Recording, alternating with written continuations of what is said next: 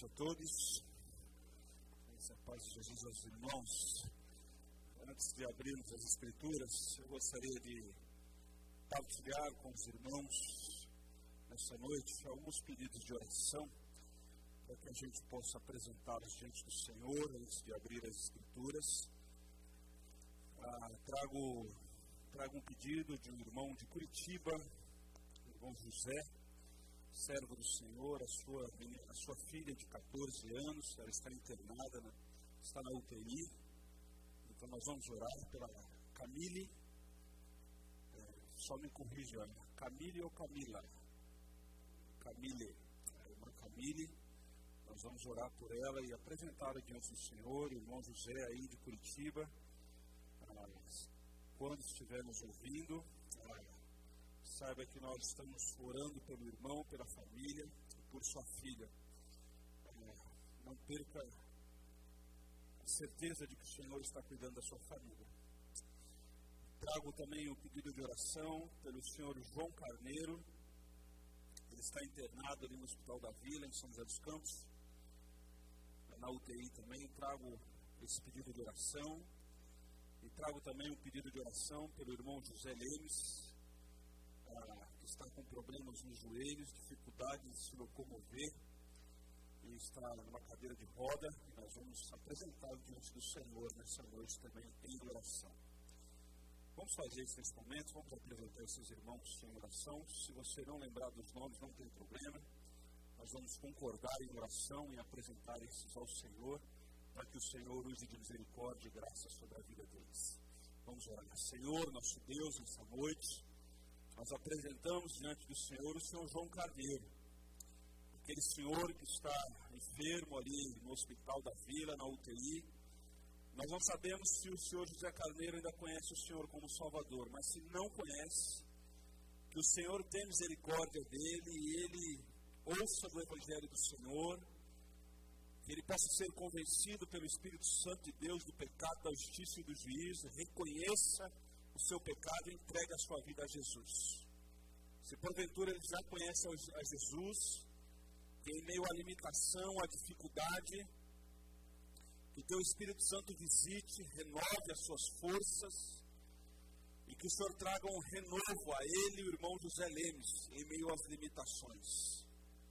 Cuida deles, apresentamos diante do teu trono de graça esses dois irmãos, essas duas pessoas na certeza absoluta nessa noite que o Senhor os ama. E o Senhor continua tendo planos para a vida desses irmãos. Tem misericórdia deles. Queremos apresentar em oração também a Camille. Nós não sabemos exatamente o que é, mas o Senhor sabe, porque o Senhor deu vida a ela. O Senhor a sustentou durante esses 14 anos e continuará sustentando. E é no nome de Jesus, nessa noite, o nome que tem todo o poder, do céu e na terra, que nós clamamos, nós pedimos ao Senhor, em oração, que o Senhor tenha misericórdia daquela adolescente. Que o Senhor derrame da tua graça, do teu poder sobre aquela vida. E queremos lembrar também dos pais. Imaginamos a dor que aqueles pais estão sentindo no dia de hoje, ao ver a sua filha acamada. Portanto, nós clamamos por misericórdia a vida deles também.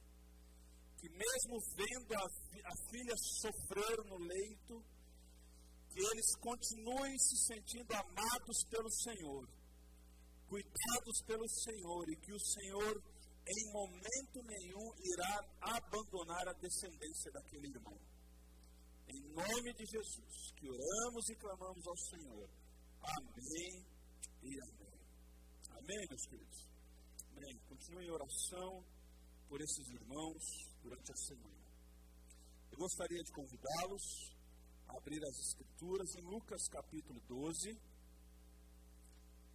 Lucas capítulo 12 onde nós vamos trilhar dos versos 13 até o verso 21 das Escrituras. No capítulo 12 de Lucas, Jesus ora fala à multidão, ora Jesus fala aos seus discípulos. E na verdade, o que Jesus está tratando nessa parábola, e no contexto anterior à parábola e posterior à palavra, o núcleo da fala de Jesus, o centro da fala de Jesus, está no termo narrado no versículo 15 de Lucas 12 sobre ganância. Jesus trata essa questão a partir de uma pergunta. Nós não sabemos se foi um, um jovem, um adolescente, alguém mais velho, nós não sabemos. Mas no verso 13 de Lucas 12, Jesus está se dirigindo à multidão. E dirigindo à multidão, diz o texto sagrado o seguinte: Alguém da multidão lhe disse, Mestre, diz a meu irmão que divida a herança comigo. Essa é a pergunta, e a partir disso, Jesus vai discorrer o, o, o centro daquilo que estava no coração daquele homem e Jesus vai ensinar sobre os cuidados de Deus sobre a vida dos discípulos de Cristo Jesus.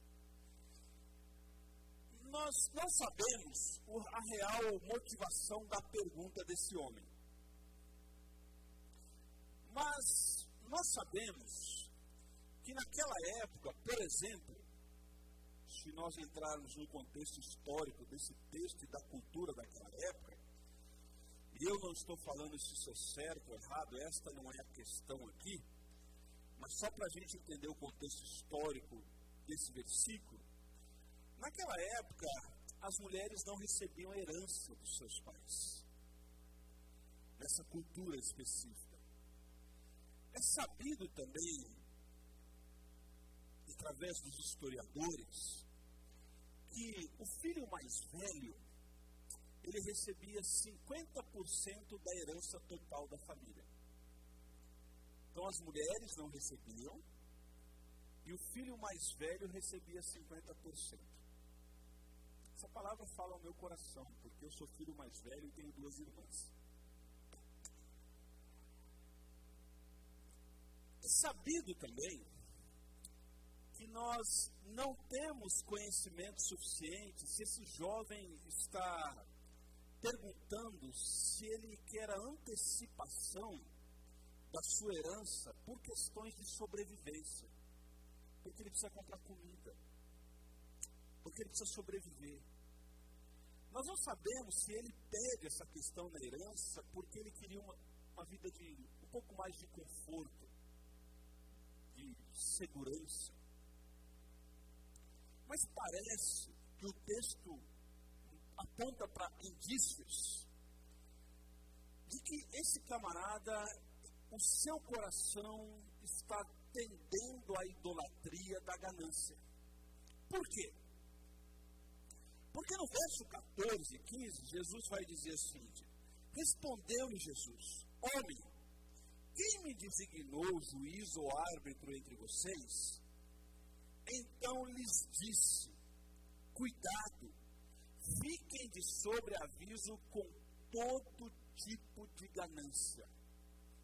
Parece que a partir da resposta de Jesus no verso 15, Jesus está tratando com esse cara diz, não de sobrevivência de recurso financeiro, mas parece que Jesus está tratando com esse camarada numa tendência do coração dele. E essa tendência do coração dele Jesus vai responder aos discípulos a partir do verso que nós não vamos estudar nessa noite, mas eu vou fazer referência. A partir do verso 22, aonde Jesus está dizendo que nós não podemos andar ansiosos, nos preocupar com o dia de amanhã.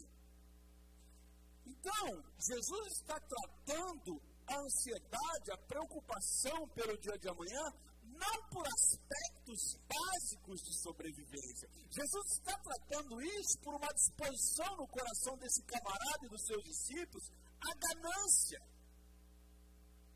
É uma tendência que há no coração. Por isso, Jesus disse no verso 15 assim: Então lhes disse. O rapaz faz a pergunta, mas Jesus responde à multidão. Porque Jesus tem o poder de ler o que está no coração das pessoas. Por diversas vezes nos evangelhos, o texto diz que Jesus, fitando os olhos, sondou o coração das pessoas. Ele sabe, é ele que sonda os nossos corações. Perceba que esse cara é porta-voz da multidão. Porque o problema não é só dele, mas ele tem coragem de chegar e fazer a pergunta. E aí Jesus vai tratar a multidão e depois vai cuidar dos discípulos, falando sobre os cuidados da vida.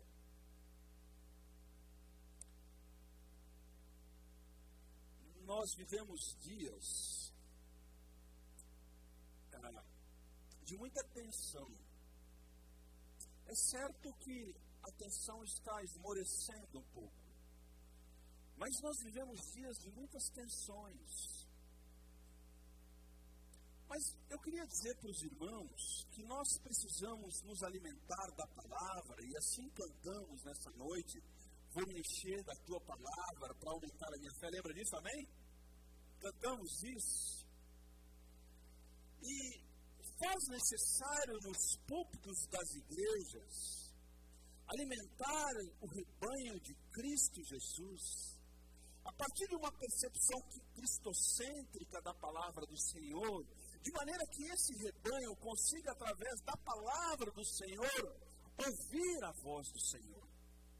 Ouvir a voz do Senhor e conduzir as suas percepções, a sua conduta em pastos verdejantes. Porque quem pertence a Jesus ouve a voz de Jesus. Amém? Quem pertence a Jesus ouve a voz de Jesus. Isso é bíblico. Então, a partir disso, Jesus está nos ensinando como, por exemplo, nesses dias difíceis, nós estamos perdendo sono, estamos ficando estressados, porque nós não temos arroz e feijão dentro de casa? Ou porque o nosso futuro está comprometido e talvez não será como nós gostaríamos que fosse? Essa é a pergunta. Porque Jesus está nos ensinando e vai nos ensinar daqui a pouco que não agrada o coração dele ver um discípulo dele duvidando da providência dele. Isso não agrada o coração de Jesus. O Senhor Jesus não nos salvou para isso. O Senhor Jesus não nos salvou para que a gente perca a noite de sono, desesperado com o dia de amanhã. E grande parte de nós estamos desesperados não pelo sustento e pela previdência e pela sobrevivência o nosso desespero tem que o nosso futuro talvez não vai ser como a gente gostaria que fosse, porque a gente está perdendo aquilo que a gente tinha como segurança para nós. Isso, isso gerou algo problemático para nós, discípulos de Cristo Jesus, porque isso revelou algumas coisas de dentro do meio do seu coração. Revelou alguns ídolos. Ídolos esses que nós agarramos e nos dá senso de segurança e confiança. Porque se eu continuar nesse emprego, eu vou ter segurança. E eu vou dar um futuro melhor para os meus filhos. Eu tenho aprendido. Eu quero dar um futuro melhor para os meus filhos. Eu luto para isso. E é por isso que eu me esforço para que eles estudem nas melhores escolas possíveis. Me esforço para isso. Eu quero que os meus filhos cresçam seguros, confiantes, sem medo de enfrentar o mundo, e por isso nós investimos neles. Mas quem me dá a garantia do futuro de confiança, segurança, caráter na vida dos meus filhos não são, não é a minha articulação junto com a minha esposa. Quem me garante isso é a pessoa do Senhor Jesus Cristo. Porque se eles não estiverem firmes na presença do Senhor, Nenhum diploma acadêmico poderá garantir o futuro deles. Conheço muita gente bem formada academicamente que está detonando a sua vida em droga, em bebida,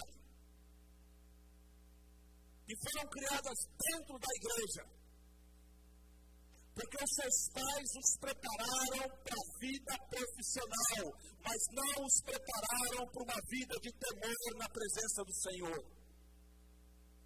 Então, nós precisamos entender aonde o nosso coração está sendo inclinado. E o Senhor Jesus está tratando desse cara ele trata de nós nessa noite. E ele está dizendo aonde seu coração está inclinando, porque ele está dizendo aqui no verso 15, ele diz assim: então lhes disse: cuidado, fiquem de sobreaviso com todo tipo de. todo tipo. Mas há uma expressão aqui no verso 15 que ela não pode passar batida. E a expressão no verso 15 que não pode passar batida diz: cuidado, fiquem de sobreaviso. E essa é uma expressão pensada no texto. Porque essa expressão é a mesma que Paulo usa lá quando fala assim em Filipenses capítulo 4, e a paz de Deus que excede todo entendimento guardará os vossos corações em Cristo Jesus nosso Senhor. E essa expressão guardará os vossos corações em Cristo Jesus é uma expressão militar. E essa expressão é usada para aquele cara que ficava na torre de vigia vigiando a cidade armado. E se o inimigo chegasse, ele tinha que avisar a cidade que o inimigo estava chegando. E na cultura romana e na cultura síria, babilônica também, o cara que ficava na torre de vigia, se porventura o inimigo chegasse e ele não avisasse o exército e a população, ele pagava com a própria vida e a vida dos seus familiares. Resumindo a história, o cara que se dispunha a ficar na torre de vigia e falhasse, pela sua falha, ele pagaria com a sua vida e a vida de seus familiares. Ninguém, ninguém seria soldado de uma torre de vigia como voluntário. E ninguém iria para uma torre de vigia cansado. O turno de um soldado de torre de vigia era seis horas. De dia ou à noite ele precisava estar ligado, extremamente ligado. Eu, eu ando de moto há mais ou menos 15, 18 anos. E ultimamente, ultimamente, nos últimos 10 anos, tem um fenômeno bastante interessante no trânsito. Qual é o fenômeno bastante interessante no trânsito? Há 20 anos atrás, quando você via alguém no trânsito com um carro assim, possivelmente a pessoa estava embriagada. Via de regra, você está numa avenida e você vê um carro devagar na faixa do meio e fazendo assim, a colar. Você se aproxima com a moto, você olha dentro do carro, o motorista está manuseando o celular. E quando ele manuseia o celular, o carro vai mais devagar e às vezes cambaleando. E se for alguém com extrema inabilidade para operar duas coisas ao mesmo tempo, o carro está quase parando e colocando a vida de muita gente em risco. Porque essa pessoa, e não é só essa pessoa, todos nós, não temos a capacidade de conduzir com excelência dois equipamentos ao mesmo tempo. Nós não temos essa habilidade. E via de regra, essa pessoa coloca algumas pessoas em risco e não somente ela. Se colocar só ela em risco, tudo bem, mas coloca outras pessoas em risco também. Essa pessoa anda dividida ela precisava prestar atenção em alguma coisa só. Alguns acidentes que acontecem são descuido de frações de segundo. Um tempo atrás, um amigo arrebentou o carro. E eu fui falar para ele, como é que você conseguiu bater o carro nesse negócio aqui? Porque depois que a obra está pronta, aparece um monte de dinheiro. E eu falei para ele, como é que você conseguiu aqui? Ele falou, cara, eu estava levando marmita para os meus funcionários. E uma marmita tombou. No que uma marmita tombou, a marmita era de feijoada. Eu fui pegar para levantar, no que eu voltei, o rosto eu bati. Segundos. Segundos. Esse soldado que ficava na torre, ele não podia descuidar um segundo. Um segundo. Porque segundos que ele descuidasse, o inimigo entrava. E ele pagava com a própria vida.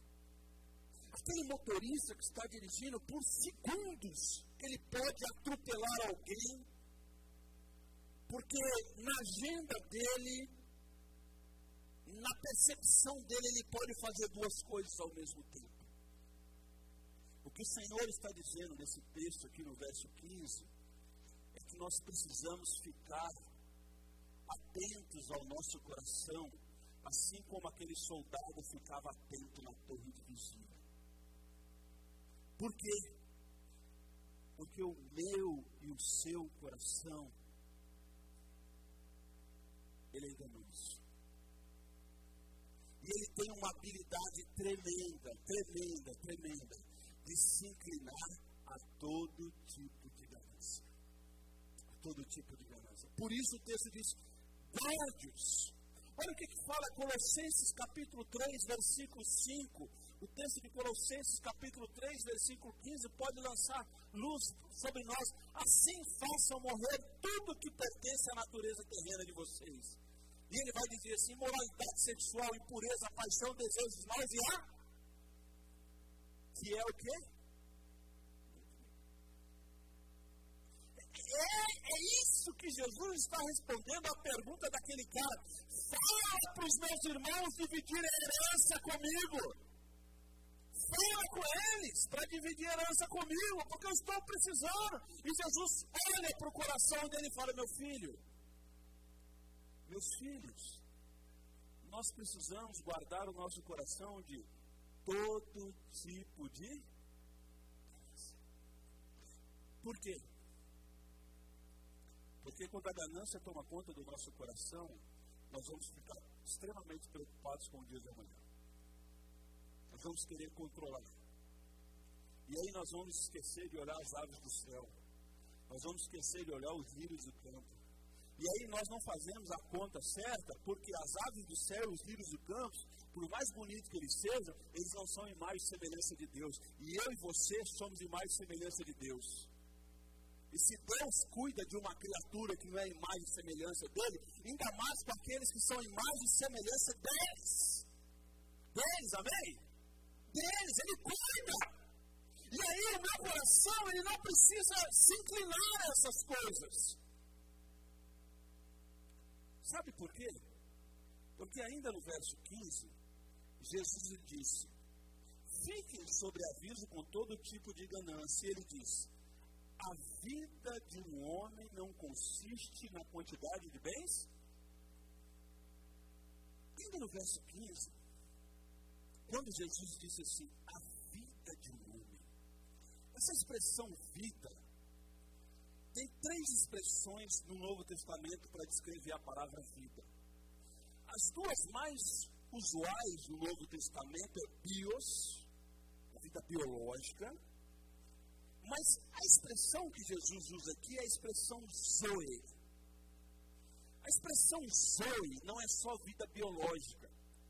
A expressão zoe tem a ver com vida eterna. A expressão zoe tem a ver também com sentido para a vida. O que Jesus está dizendo aqui é, é mais ou menos o seguinte: a nossa vida precisa ter sentido. E quando nós estipulamos a nossa vida a partir da pergunta daquele jovem, o nosso coração se inclina à ganância, e aqui não é só ganância financeira, a, a querer só para a gente, a nossa vida deixa de ter sentido. Toda vez que Jesus disse, dou-lhes a vida eterna, vocês terão a vida eterna, a expressão é zoe. Porque ele está falando não simplesmente de existir. Uma vez eu disse para um amigo assim, às vezes eu tenho a sensação na vida, depois dos 40, que você só luta para emagrecer e pagar boleto. Mas que a vida se resume a pagar boleto e tentar emagrecer. Tentar. A emagrecer, tentar. Mas a vida não é só tentar emagrecer e pagar boleto. A vida faz sentido. E a vida faz sentido como? Como? Daqui a pouco, no verso 22, ele vai dizer: faz sentido quando a gente busca Deus em primeiro lugar, porque quando a gente busca Deus lugar, a vida faz sentido. A vida começa a fazer sentido. A existência faz sentido. E nós precisamos entender nesse cenário caótico que nós vivemos, em que os homens colaboraram para ele se tornar ainda mais caótico, nós precisamos entender, irmão, de uma vez por todas, que nós podemos viver na história sim, mas os nossos olhos precisam estar na eternidade. Os nossos pés estão aqui na história, mas os nossos olhos não estão só na história, os nossos olhos estão na eternidade. Portanto, a nossa vida não é aquilo que conquistamos. A nossa vida é pelo que nós fomos conquistados. Nós fomos conquistados por Jesus. Jesus pagou o preço por nós. Nós não somos aquilo que nós compramos. Nós não somos aquilo que a gente consegue pagar. A gente não é aquilo que veste. Não. A gente é povo redimido, sacerdócio real, nação santa, povo escolhido por Deus. Sabe por quê? Para que a vida tenha sentido. E como é que a vida tem sentido? Anunciando as virtudes daquele que vos chamou das trevas para a sua maravilhosa luz. Então, irmãos, com todo respeito, sem eufonia, pode vir o que vier. Nós temos Jesus. Pode vir, isso não é, isso não é grito fônico, porque hoje meu time levou de 5, não tem nada para contar de vantagem aqui. Isso não é grito fônico. Você sabe o que é isso aqui? É convicção que eu estou aprendendo na vida a viver com os pés na história, mas com os olhos aonde? Na eternidade. Isso faz todo sentido para nós. E quando isso faz sentido, sabe o que, que acontece? Os ídolos começam a perder a nitidez no meu e no seu coração. Sabe por quê? Nosso coração se inclina ao provedor e não às provisões. Quando a gente sobe o Monte Moriá, quando a gente sobe com o nosso Isaac e pega os gravetos, acende a fogueira, e quando o nosso Isaac, que é um desejo legítimo nosso, a bênção se tornou um ídolo. E quando esse Isaac diz, pai, a quem nós vamos? Onde está o sacrifício? E nesses dias, dessas encruzilhadas da vida que o nosso coração sangra, a gente não precisa ficar sem dormir nem tomar remédio. Sabe por quê? Porque a gente pode olhar para Isaac, que foi o nosso ídolo, e Deus está tratando o nosso coração, e a gente pode dizer, no devido tempo Deus vai prover, amém? Sabe por que, Deus vai prover? Porque Deus nunca nos deixou na mão, Ele tem credibilidade. Ele sempre cuidou de nós. E se Ele sempre cuidou de nós, não é no caso de uma limitação física, de uma limitação financeira, de uma dúvida quanto a finanças à eternidade, que eu vou deixar a minha fé cambalear. Sabe por quê? O meu coração não está inclinado àquilo que é temporário, porque a vida de um homem não consiste naquilo que ele conquista. A vida de um homem não é Deus. A vida de um homem é Zoe. Tem a ver com a eternidade, tem a ver com valores eternos. Eu posso sofrer com pé na história, mas os meus olhos estão na eternidade. É isso que o texto está nos ensinando. Sabe qual é o resultado disso? Você já viu pato na lagoa? É engraçado que o pato está na lagoa e, e, o pato está indo. E o pato é. Você já viu a pose do pato nadando? Mas se tivesse uma câmera para ver os pés do pato na lagoa, os pés do pato estão como?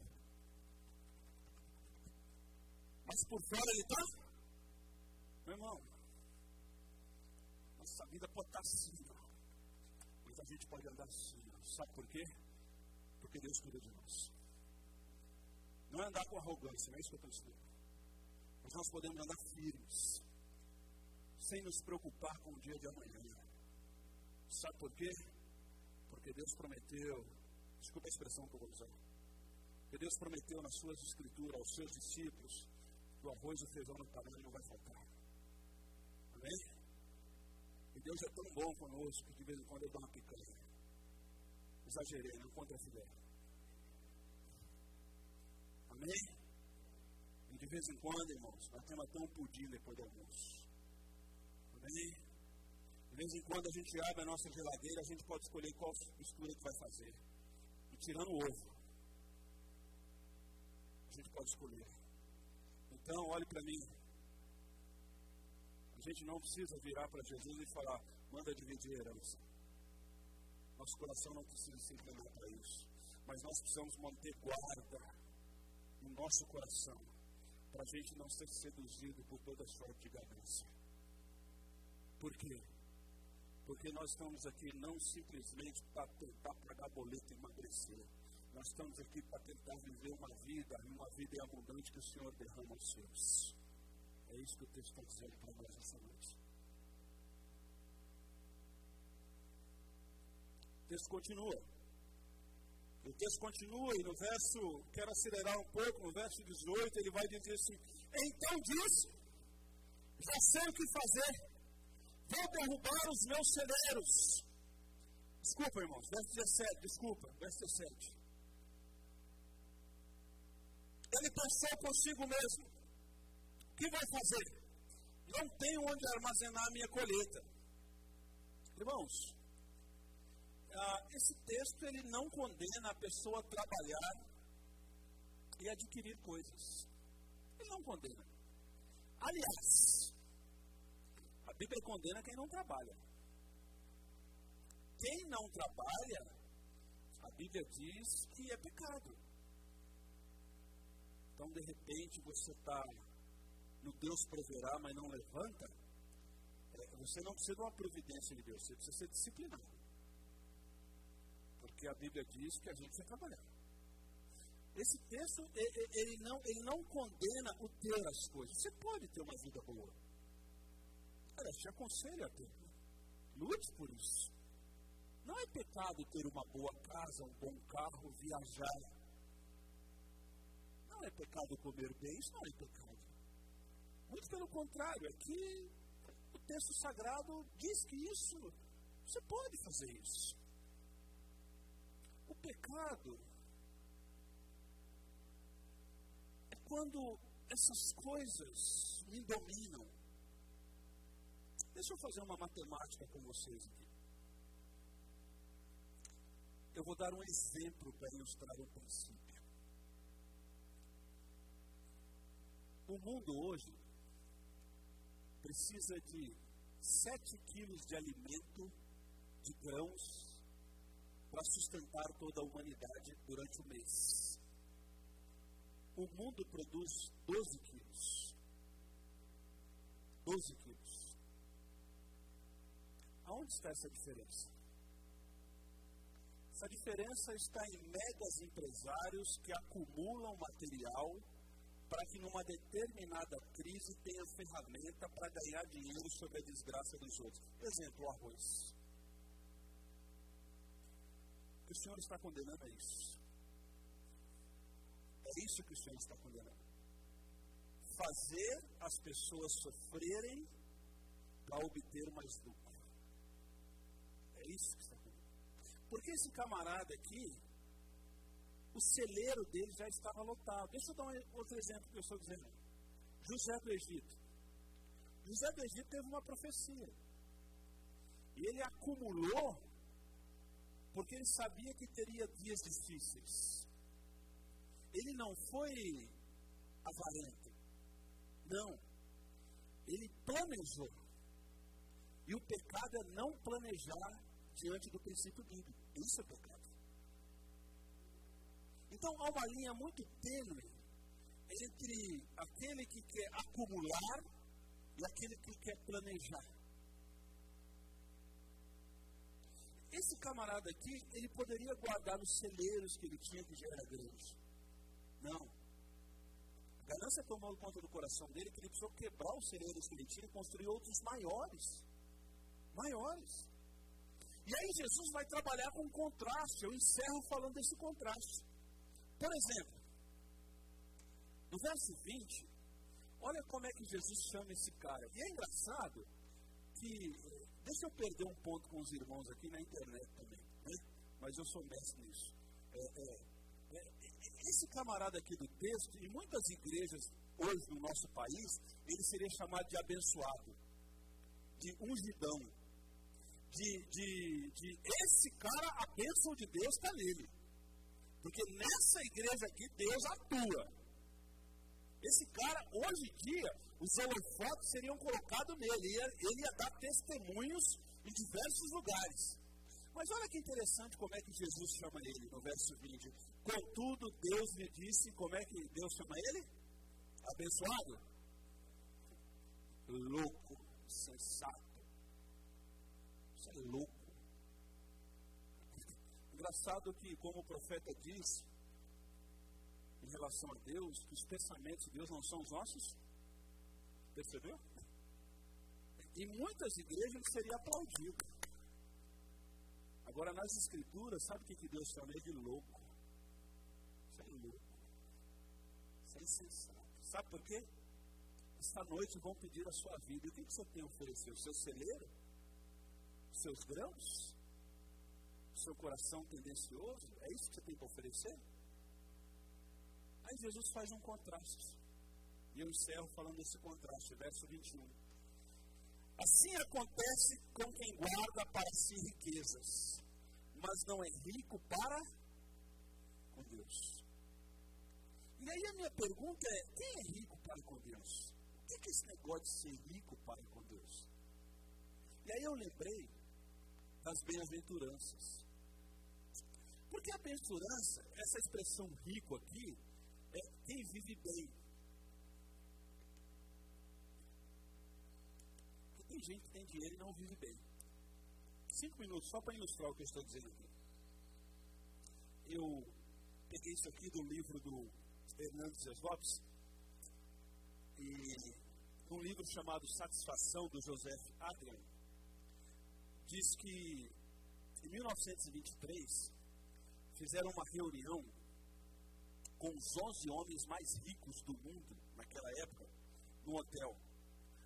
O presidente de uma companhia grande aço, o presidente da National Citibank, o presidente de uma grande companhia de aparelhos elétricos, o presidente de uma companhia de gás, o presidente do New York Stock é, Câmbios de Nova York, um grande especulador de trigo, um membro do gabinete do presidente, o diretor do maior monopólio do mundo ah, de petróleo, o líder de Wall Street, o presidente do Banco Internacional, Seltman, e, e, e aí reuniram esse pessoal.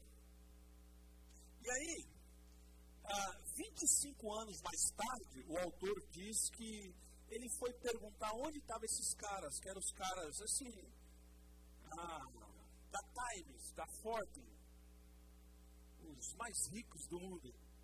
25 anos depois, ah, começaram a perguntar onde estavam esses caras. Deixa eu te falar aqui, olha só. O presidente da companhia de aparelhos elétricos morreu como fugitivo da justiça sem dinheiro em terra estrangeira. O presidente da companhia de gás ficou completamente louco. O presidente do New York Stock de câmbio foi solto de uma penitenciária em Cincinnati.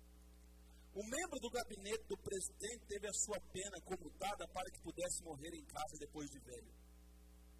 O grande especulador de trigo morreu no estrangeiro falido. O líder de Wall Street, que vocês já ouviram falar dele, suicidou. O diretor do maior monopólio do mundo morreu, também suicidou. Perdeu uma bolada na bolsa e suicidou. O presidente do Banco Internacional teve o mesmo fim, suicidou. Relatos verídicos. Verídicos. Verídicos.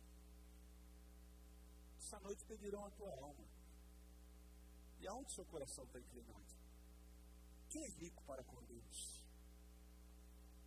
Lembrei das bem-aventuranças. E a primeira bem-aventurança diz assim: Bem-aventurado os pobres de espírito, porque deles é o reino de. Bem-aventurado é quem reconhece que não tem nada e a cruz de Cristo é tudo. E ele decreta a sua falência espiritual. E desculpe expressar isso numa igreja de uma teologia tradicional histórica. Desculpe essa expressão que eu vou usar. Mas quem é falido espiritualmente é quem entendeu a cruz de Cristo, a obra de Cristo, e desculpa a expressão, tomou posse disso. Cristo agora é o seu bem maior. Enquanto Cristo não for o bem maior do meu e do seu coração, a ganância e a idolatria tomará conta do nosso coração e nós andaremos ansiosos com o dia de amanhã. Bem-aventurado, quem é rico para com Deus é quem reconheceu a sua pobreza espiritual. Mas quem é rico para com Deus? Jesus nos ensinou que mais abençoado é dar do que receber. Quem é rico para com Deus? Quem tem prazer de abençoar.